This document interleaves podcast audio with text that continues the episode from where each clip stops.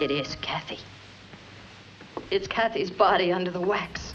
Come with me, murderess. Come with me.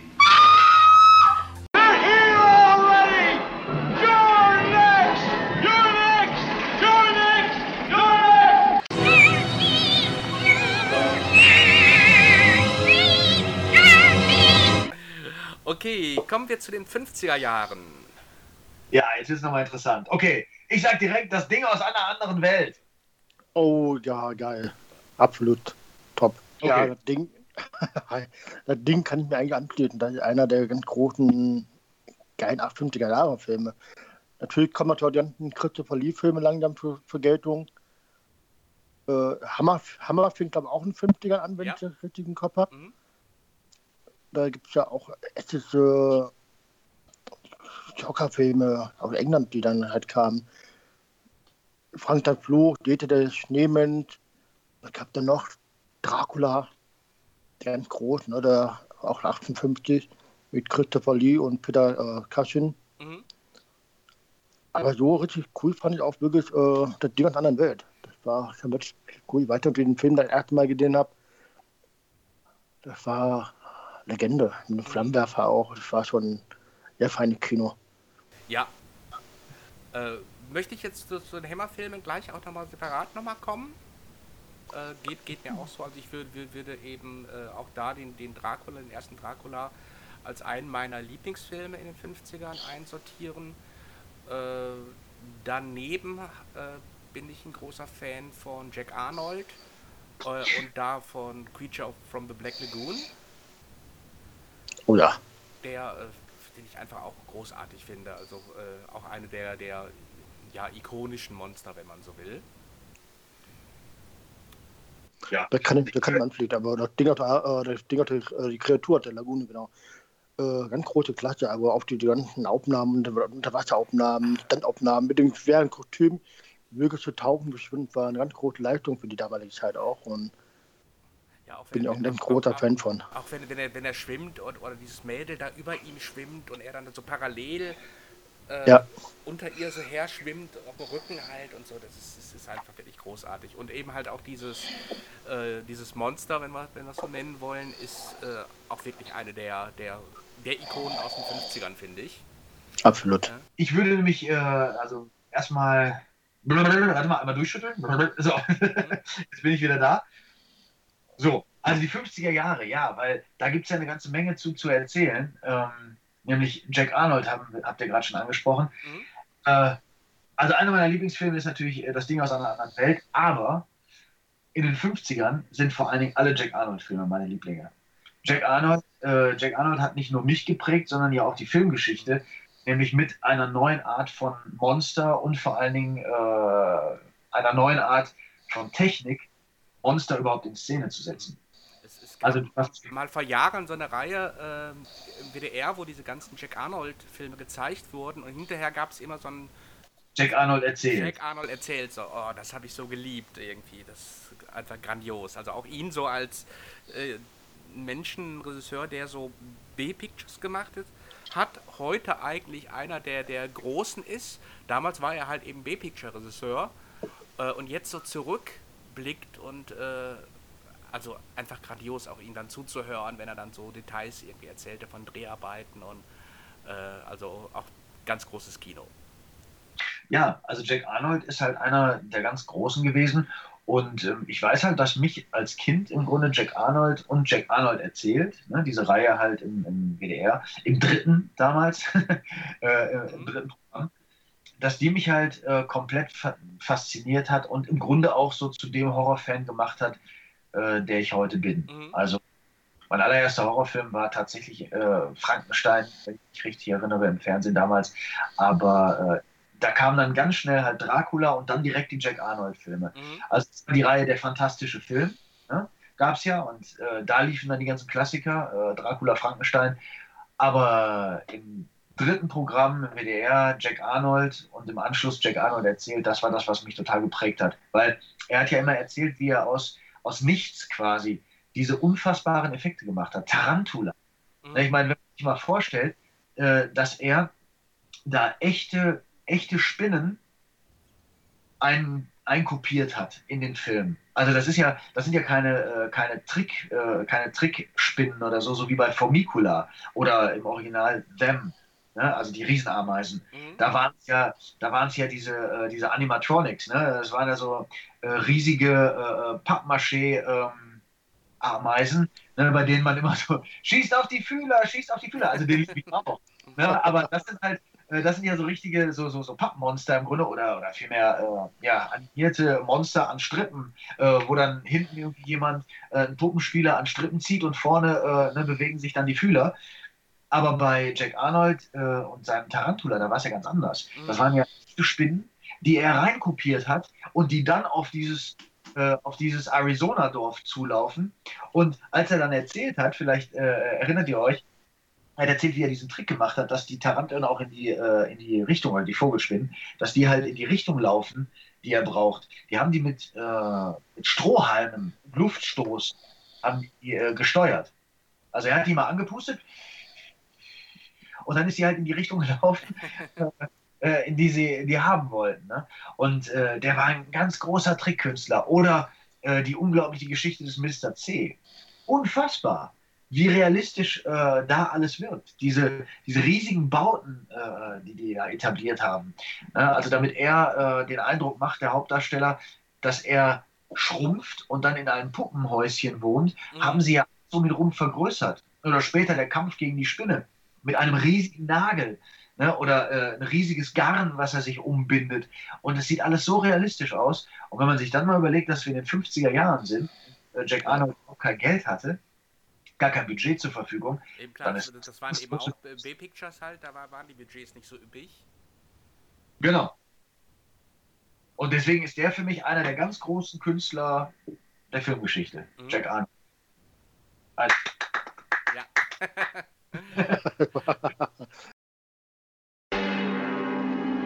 This is the story of Dracula, a creature who destroys all whom he touches. Dracula the terrifying, the feared, who sleeps in the tombs of the dead by day and arises at night to inflict his terror upon the innocent and the unsuspecting. Wir hatten gerade, äh, Axel hatte schon erwähnt, die, die Hammer-Filmproduktionen. Ähm, für mich war eben Dracula äh, von Terence Fisher 1958.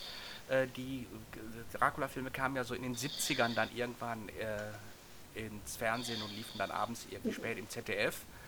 Ähm, war eine meiner ersten wirklichen Horrorfilmerfahrungen, so als äh, Kind, Jugendlicher. Ähm, und von daher ist für mich Christopher Lee natürlich auch immer Dracula. Also Ja. eig- eigentlich noch, aber einfach durch meine Sozialisation noch vor Bela Lugosi, äh, weil es einfach der Dracula meiner Kindheit ist, mit dem ich aufgewachsen bin. Äh, und, Ja. und auch in, in, Kombina in Kombination mit- mit Peter Cushing äh, als äh, Van Helsing äh, natürlich einfach großartig. Aber das ist ein witziger Umstand, weil so ist es in unserer Generation halt. Ne? Also dann ging es dir wahrscheinlich auch so.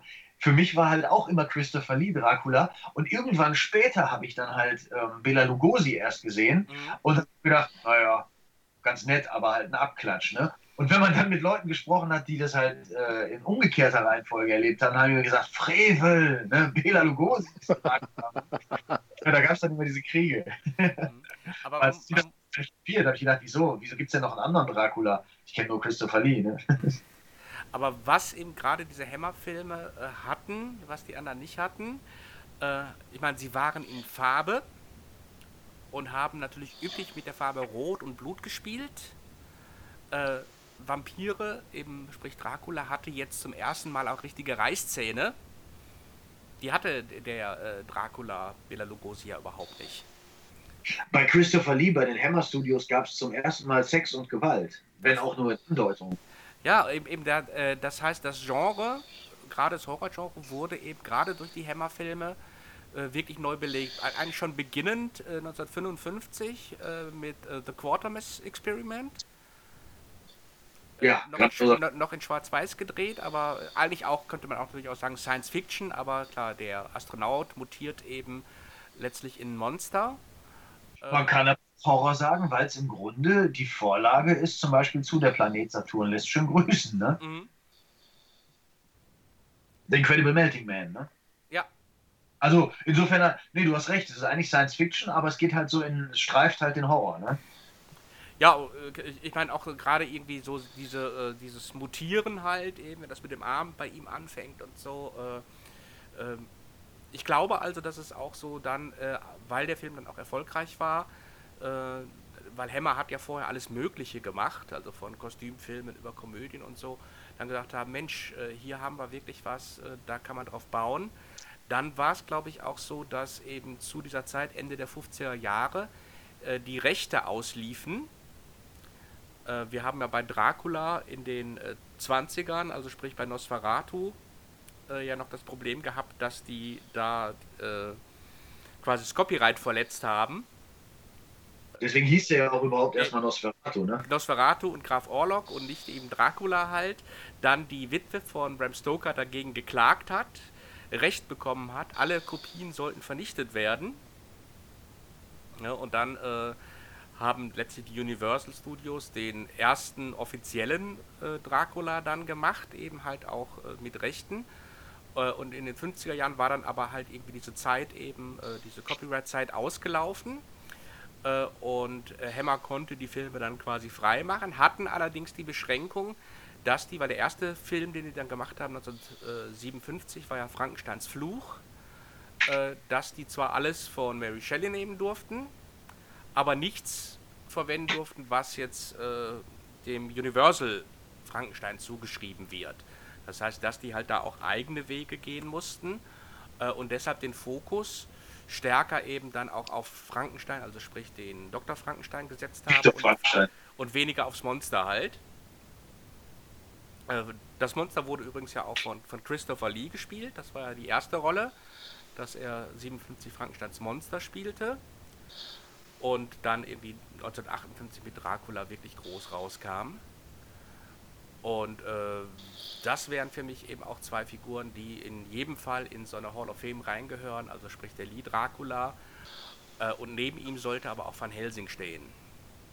Definitiv. Also äh, Peter, Peter Cushing oder Cushing, ne? früher, früher immer Cushing und irgendwann äh, äh, wurde, ja, wurde er dann zu Cushing. Also da gibt es ja ja, ne, also irgendwie früher, es gibt ja solche und solche Trailer, in denen manchmal eine mit Peter Cushing, dann irgendwann äh, Cushing, äh, Peter Cushing, also worauf einigen wir uns?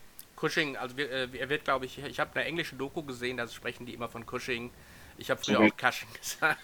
ja, ja, genau. Das ist, das ist auch so ein ewiges Thema, ne? Ja, also, nee, du hast vollkommen recht. Ähm, äh, Professor van Helsing, äh, Peter Cushing gehört auf jeden Fall auch in die Hall of Fame.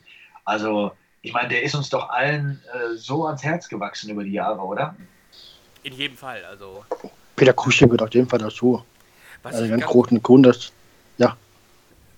Ich habe neulich noch, ihr erinnert euch an die Szene halt, äh, so ein, ich glaube, ist glaube ich auch aus dem ersten, dieser Endkampf zwischen Dracula und eben Van Helsing.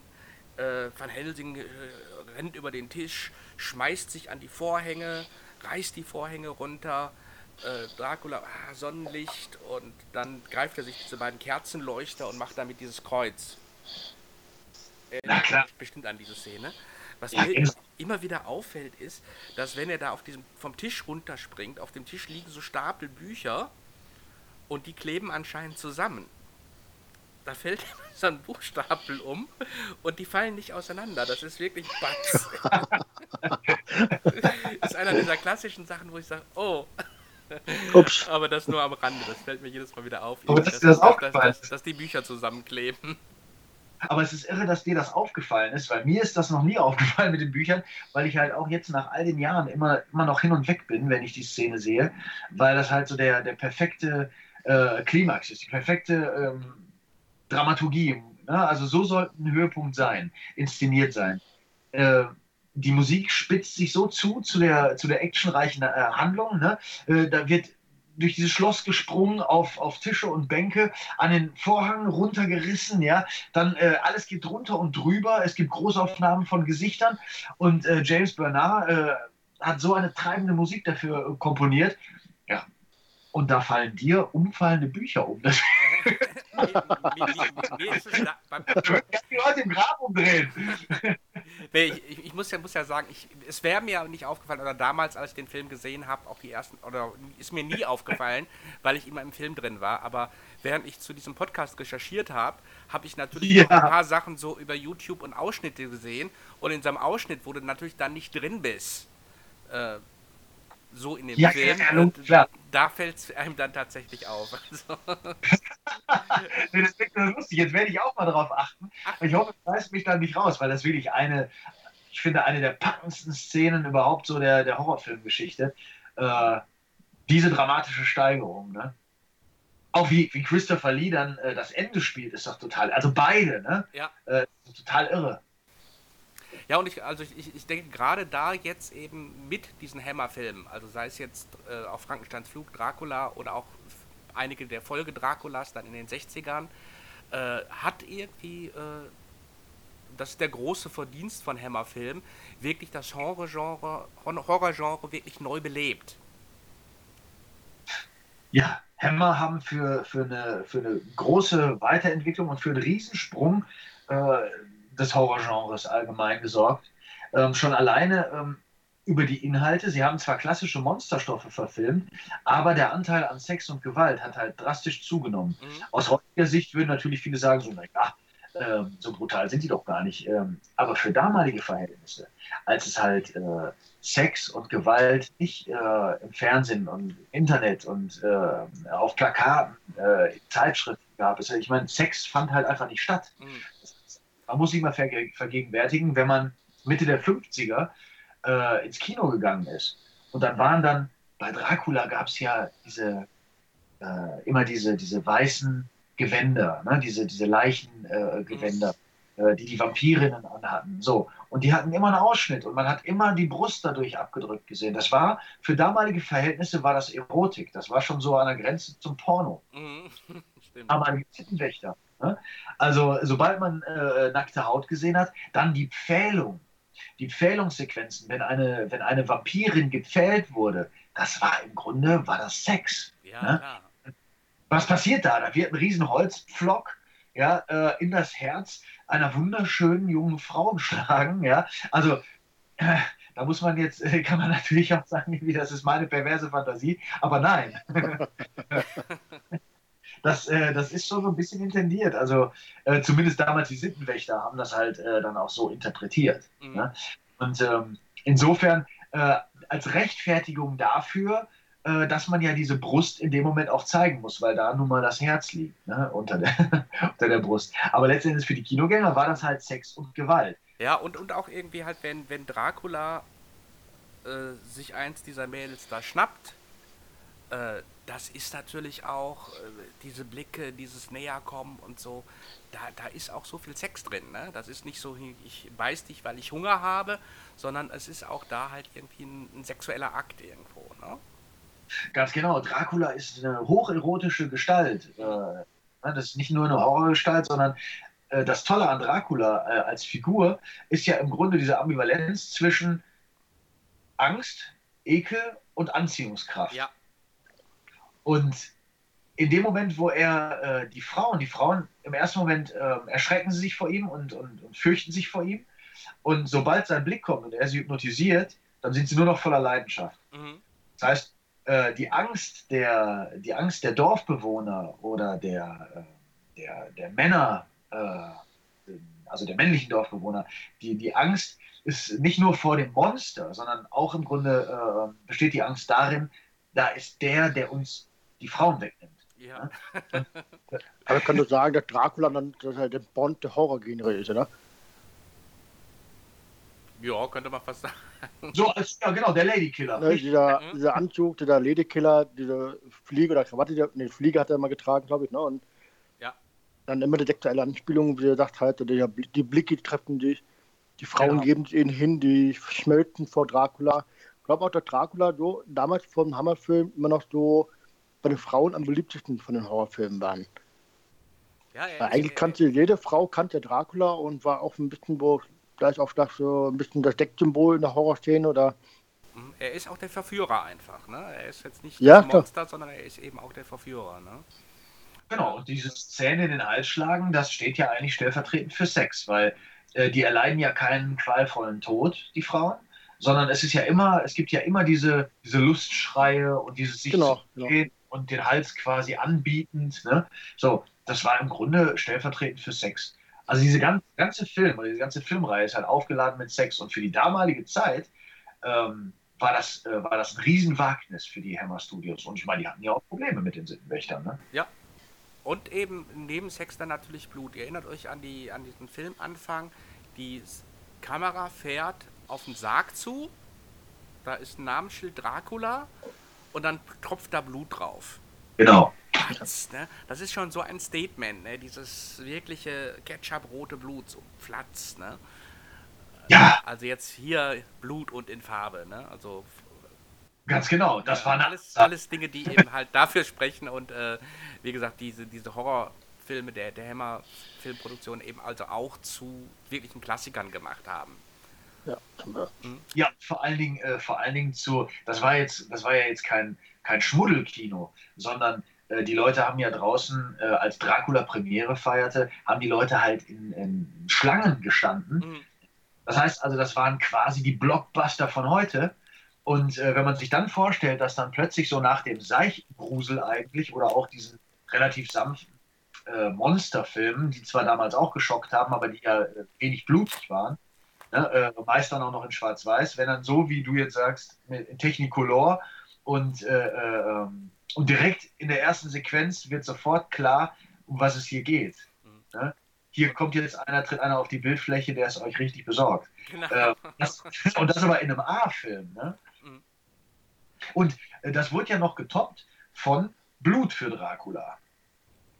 Ne? Also der Blut für Dracula ähm, war einer der ersten Filme, in denen es quasi so diese, diese ähm, drastische Splatter-Szene richtig zu sehen gab. Erinnert ihr euch vielleicht ähm, daran, wie der Diener von Dracula ähm, eines der Opfer über den Sarg, in dem die Asche von Dracula äh, ja, aufbewahrt ja, ja. ne, aufknüpft, Kopf über und dann ähm, die Kehle durchschneidet und dann elegisch sieht man halt, wie dieses Blut aus der Kehle in diese Asche tropft und er dann äh, daraus aufersteht.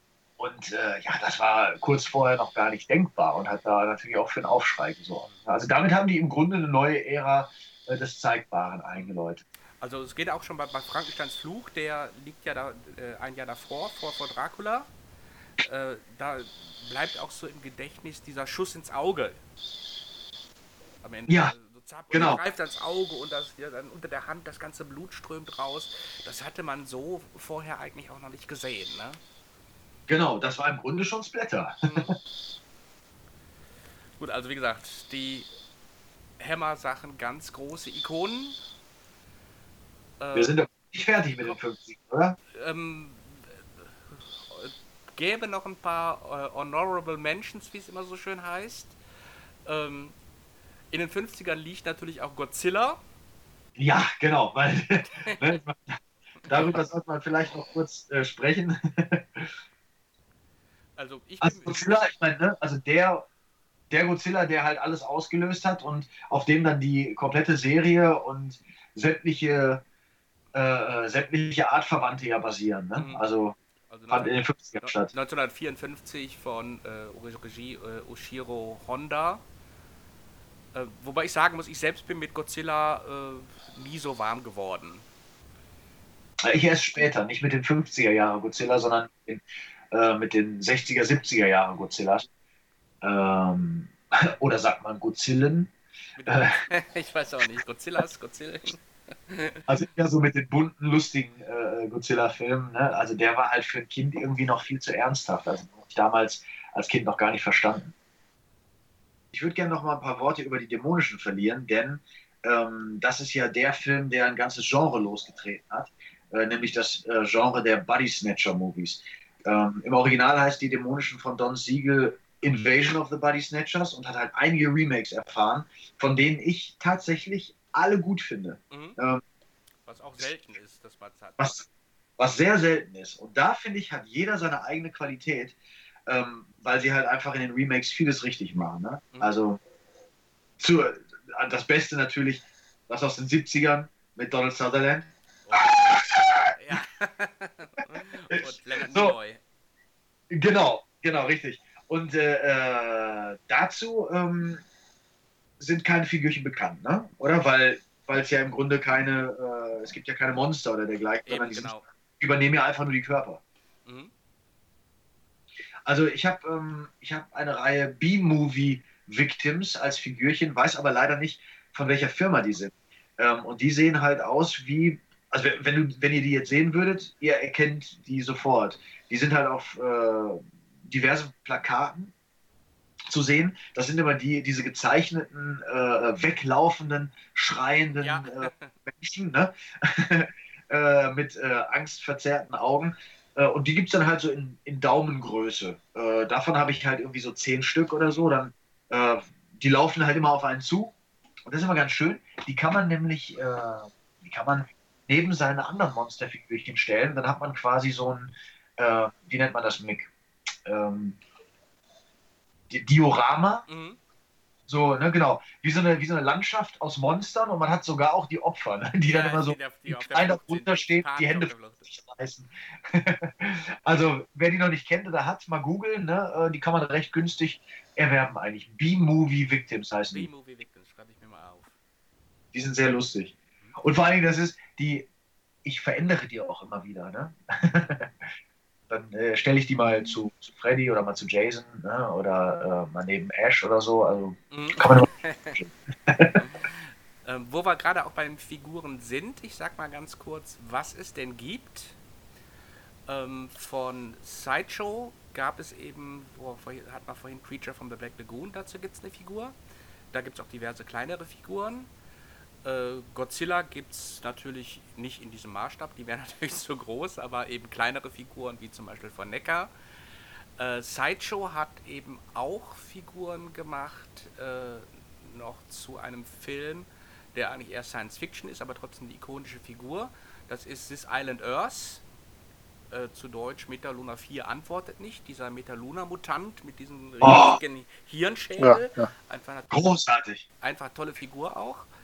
Ähm, es gab eine Figur zum Film, den ich nicht kenne, der hieß auf Deutsch In den Klauen der Tiefe. Im Original Mole People, da gab es diesen Mole Man, der sagte mir gar nichts. Ich weiß nicht, ob der euch was sagt. Ja, der ist erschienen in der Galerie des Grauens von Anolis. Mhm. Also, Wunderschön. den Das sind doch diese Film habe ich das- gesehen. Mole People, äh, die sehen aus wie im Grunde solche, ähm, na, nicht Maulwürfe, ja doch, die sehen so Maulwurfsartig aus, ne? Mhm, Große Augen. Genau. Mhm. Ja, die, der, der ist toll. So ein Abenteuer-Horrorfilm mit so, mit halt Maulmonstern. Ferner hat es gegeben äh, einen Dracula, äh, keinen Van Helsing, aber einen Dracula. Es gab mal äh, leider keine Reihe, sondern eine Figur, die lief unter Hammer mit dem Hammer-Logo drauf, so ein großes stilisiertes äh, Sitterling-Haar irgendwie. Da gab es mal Christopher Lee als Dracula. Und jetzt ganz frisch hat Star Ace einen Christopher Lee Dracula angekündigt. Der kommt. Äh, da hoffe ich sehr, weil Star Ace häufig mehrere Figuren zu einem Film bringt, dass die uns auch noch einen Van Helsing bringen. Also toi toi toi. Ansonsten äh, erinnere ich mich noch eine Figur, die ist, glaube ich, von einer Firma, die es mittlerweile nicht mehr gibt, Majestic. Die haben mal eine Figur gemacht zu einem Film von 1958 und zwar zu dem Kurt Neumann-Film Die Fliege. Ja, cool. Sehr gut. Auch ein Klassiker. Habe ich. Also das, das Figürchen habe ich. Die Figur habe ich auch. Hast du auch die mit, äh, mit dem, äh, also wobei im Grunde die große Figur ist äh, der Mann mit dem, mit dem Fliegenkopf und der und die Fliegenhand. kleine Figur ist die, ist die Fliege mit dem, mit dem Männerkopf. Genau, stimmt, die ist klein dabei noch, stimmt. Genau.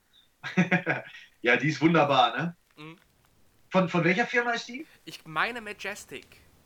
Weil ich habe sie ausgepackt. Also sie hab- steht halt hier ohne Karton. Ja, ich packe ja auch immer aus. Ich wie sag, sag ja immer, ich liebe den Geruch von frischem Plastik am Morgen. ja. Wenn wir noch überlegen, wen es noch geben sollte, den es nicht gibt, äh, Da habe ich jemand.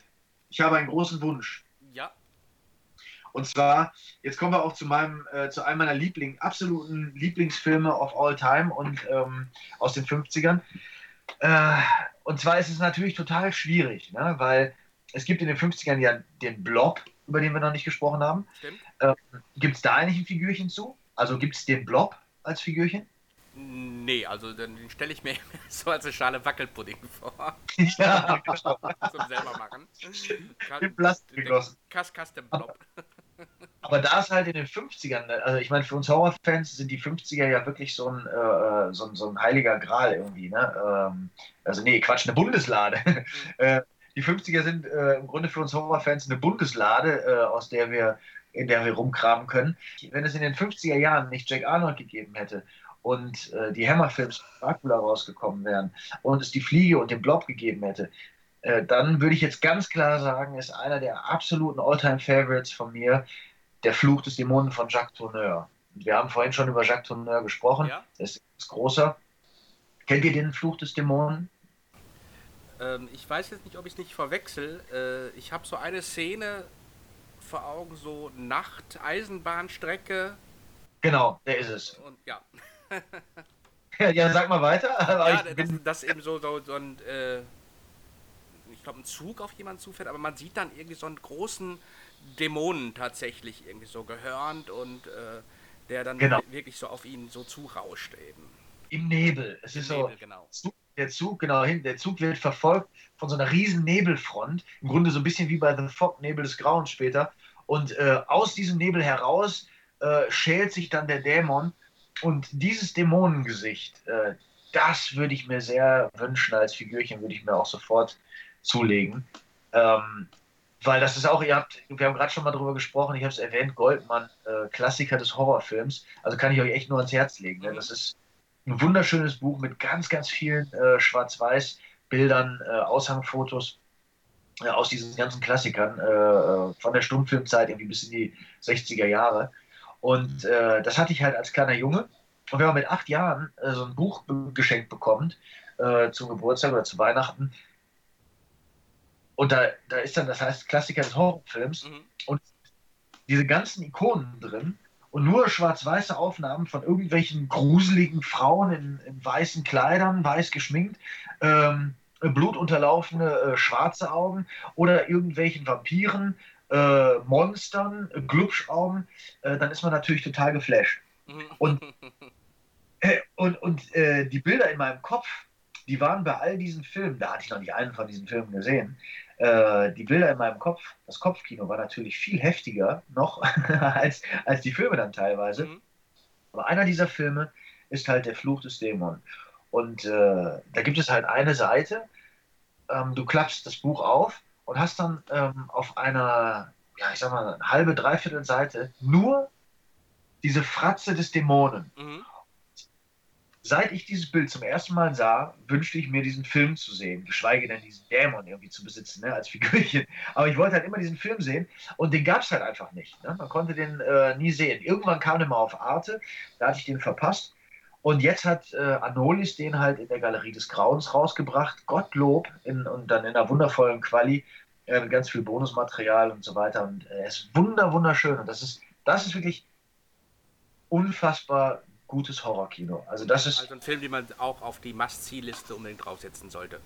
also ganz ehrlich, ich sage das nicht so häufig, ne? aber das ist, also der Fluch des Dämonen äh, ist wirklich einer, den jeder, der auch nur im entferntesten irgendwie Horror mag, unbedingt gesehen haben muss. Und natürlich spielt er auch immer noch Geschmack eine Rolle, ne? Mhm. aber das ist halt so ein Ding, da sind sich eigentlich die, ähm, die Fans einig. Also ich glaube, da, da kann man auch einfach nur äh, vor Ehrfurcht äh, äh, dann in die Knie gehen, weil der spielt halt auch über die gesamte Laufzeit mit diesem psychologischen Horror eigentlich. Es gibt halt unheimliche Phänomene, ne, zum Beispiel Wind in den Bäumen wird da gruselig, Mhm. Blicke sind gruselig, so. Ja, und alles ist irgendwie, es ist, es gibt Okkultismus und, und eine ganz seltsame Atmosphäre, die, die man nicht so richtig greifen kann. Also wieder so Ja. ein bisschen wie bei Looten. Bei Looten, den wir in den 40ern hatten. Genau. Aber dass am Ende halt delivered wird, eben, dass wir den Dämonen tatsächlich auch sehen. Und dann wird delivered, genau. Und da ist äh, der interessante Hintergrund noch für alle, die sich jetzt für diesen Film dann vielleicht äh, interessieren. Ähm, äh, der interessante Hintergrund ist, dass äh, Jacques Tourneur wollte halt diesen Dämon überhaupt niemals zeigen. Ne? Mhm. Und äh, normalerweise würde man jetzt sagen, äh, bei manchen Filmen kann man das nachvollziehen. Ne? Dann denkt man sich so, das kennen wir ja alle aus manchen Horrorfilmen, äh, da würden wir sagen so, ja gut, okay, jetzt am Ende lassen sie die Katze aus dem Sack und zeigen das Monster und dann wird es albern. Gibt es ja auch, ne? dass man dann denkt, Mensch, vorher hat so gut funktioniert, ich hätte das Monster am liebsten gar nicht gesehen. Hier ist es mal andersrum. Der Regisseur hat sich gewünscht, nein, äh, ich möchte es bei diesem bei dieser diffusen Vorstellung äh, des Dämonen belassen und äh, der Horror soll im Nacken des Zuschauers sitzen, ohne dass er eigentlich wirklich weiß, wovon die Bedrohung ausgeht Mhm. und ob dieser Dämon tatsächlich existiert oder ist er nur Einbildung, ist er vielleicht eine Vision, eine Halluzination. Das wollte er alles offen lassen. Die Studios haben gesagt, nein, äh, wir äh, in der Zeit der Monsterfilme, ja, müssen wir nachziehen und wir müssen delivern, wir müssen abliefern und wir müssen äh, ein Monster zeigen. Also äh, kreieren wir einen Dämon. Und das ist halt einer der, der Fälle, wo ich sagen muss, danke Studios, dass ihr den Regisseur überzeugt habt. Aber ich bin auch gerade ganz neugierig geworden. Ich habe mir gerade die Bilder angeguckt und bin echt neugierig. Ich muss mir den auch mal zulegen oder irgendwo mal ausleihen. Siehst du die Fratze vor dir da? Also siehst du den Dämon? Super, geil. Mhm. ist geil. Ja? ja, und den will man natürlich haben. Also bitte, Mick, wenn du da irgendwie Briefe schreiben kannst, bitte sorg dafür, dass wir diese Figur bekommen. Also ich glaube, es gibt ganz viele, die ich mir wünschen würde, aber stimmt, das wäre noch was. Ne? ähm, weitere Filme aus den 50ern, was äh, ich noch bemerkenswert finde, ist Die Teuflischen, Les Diaboliques von äh, Henri-Georges Clouseau, französischer Film. Äh, eigentlich könnte man sagen Thriller mit, mit Horrorelementen. Äh, da habe ich irgendwie so präsent dieses Bild von diesem Charakter Michel, äh, wie heißt der, de la Salle äh, in der Badewanne mit den verdrehten Augen. Das war auch damals auf diesem Atlas-Plakat drauf. Ich weiß nicht, ob ihr euch daran erinnert. Ja, ja, ja, ja. Mhm. Ne? Also äh, den könnte ich mir auch toll als Figur vorstellen. Tatsächlich so in der Badewanne mit den äh, weggedrehten Augen. Ähm, auch noch ein Film, den ich ganz gut fand, äh, vor allen Dingen weil Vincent Price mitspielt, ist House on Haunted Hill von 1959. Oh Oh ja. Großartig. Das wären so die, die mir noch äh, einfallen an also, also Figuren äh, natürlich auch immer, äh, aber eben auch als, als sehenswerter Film eben aus dieser Dekade. Ja, unbedingt. Wie sowieso alle William Castle-Filme. Entschuldige, können wir noch einmal ganz kurz einhaken, Ja, weil, äh, weil wir haben, wir haben jetzt wir haben noch eine Sache, wir haben noch eine Sache vergessen. ja. Äh, ich hatte das auch nicht auf dem Schirm, dass es 59 ist, aber ich sehe es gerade. Äh, Äh, von Baskerville. äh, ich meine eher Ed Wood. Also Plan 9 from Outer Space. ne? Also ich meine, wenn wir über Ikonen sprechen, und es gibt ja auch Ikonen äh, des schlechten Geschmacks oder des Trashs, ne? äh, dann müssen wir auch über Ed Wood sprechen. Ne? Und ich meine, dem hat man ja Unrecht getan. Man kann über die Filme sagen, was man will, aber wenn wir jetzt über die 50er sprechen, also was Ed Wood mit seinem Enthusiasmus da geschaffen hat, finde ich schon äh, beachtlich. Und äh, aus Plan 9, da ließen sich ja auch einige Figürchen schaffen, oder? Das stimmt, das stimmt. Also der Parker, dann äh, äh, Thor oder Thor, nee, ach nee, Thor, es ist ja äh, skandinavisch. äh, Stimmt, also ich meine auch äh, gerade bei, bei, bei Ed Wood fällt einem natürlich auch gleich der gleichnamige Film äh, von, von Tim Burton ein, ja, ne, der ihm dann auch tatsächlich wirklich nochmal ein Denkmal gesetzt hat. Ne? Genau. Aber stimmt, irgendwie, wie gesagt, sie, sie gelten jetzt natürlich so filmgeschichtlich nicht als die ganz großen Filme. äh, aber äh, wie du schon sagtest, irgendwie auch der schlechte Geschmack gehört rein und äh, von daher hätten die auch ihren Platz in der Galerie verdient. Ja, und mal ganz abgesehen davon, dass ich die auch mache. Ja, A widespread investigation of reports from funeral homes, morgues, and hospitals has concluded that the unburied dead are coming back to life and seeking human victims.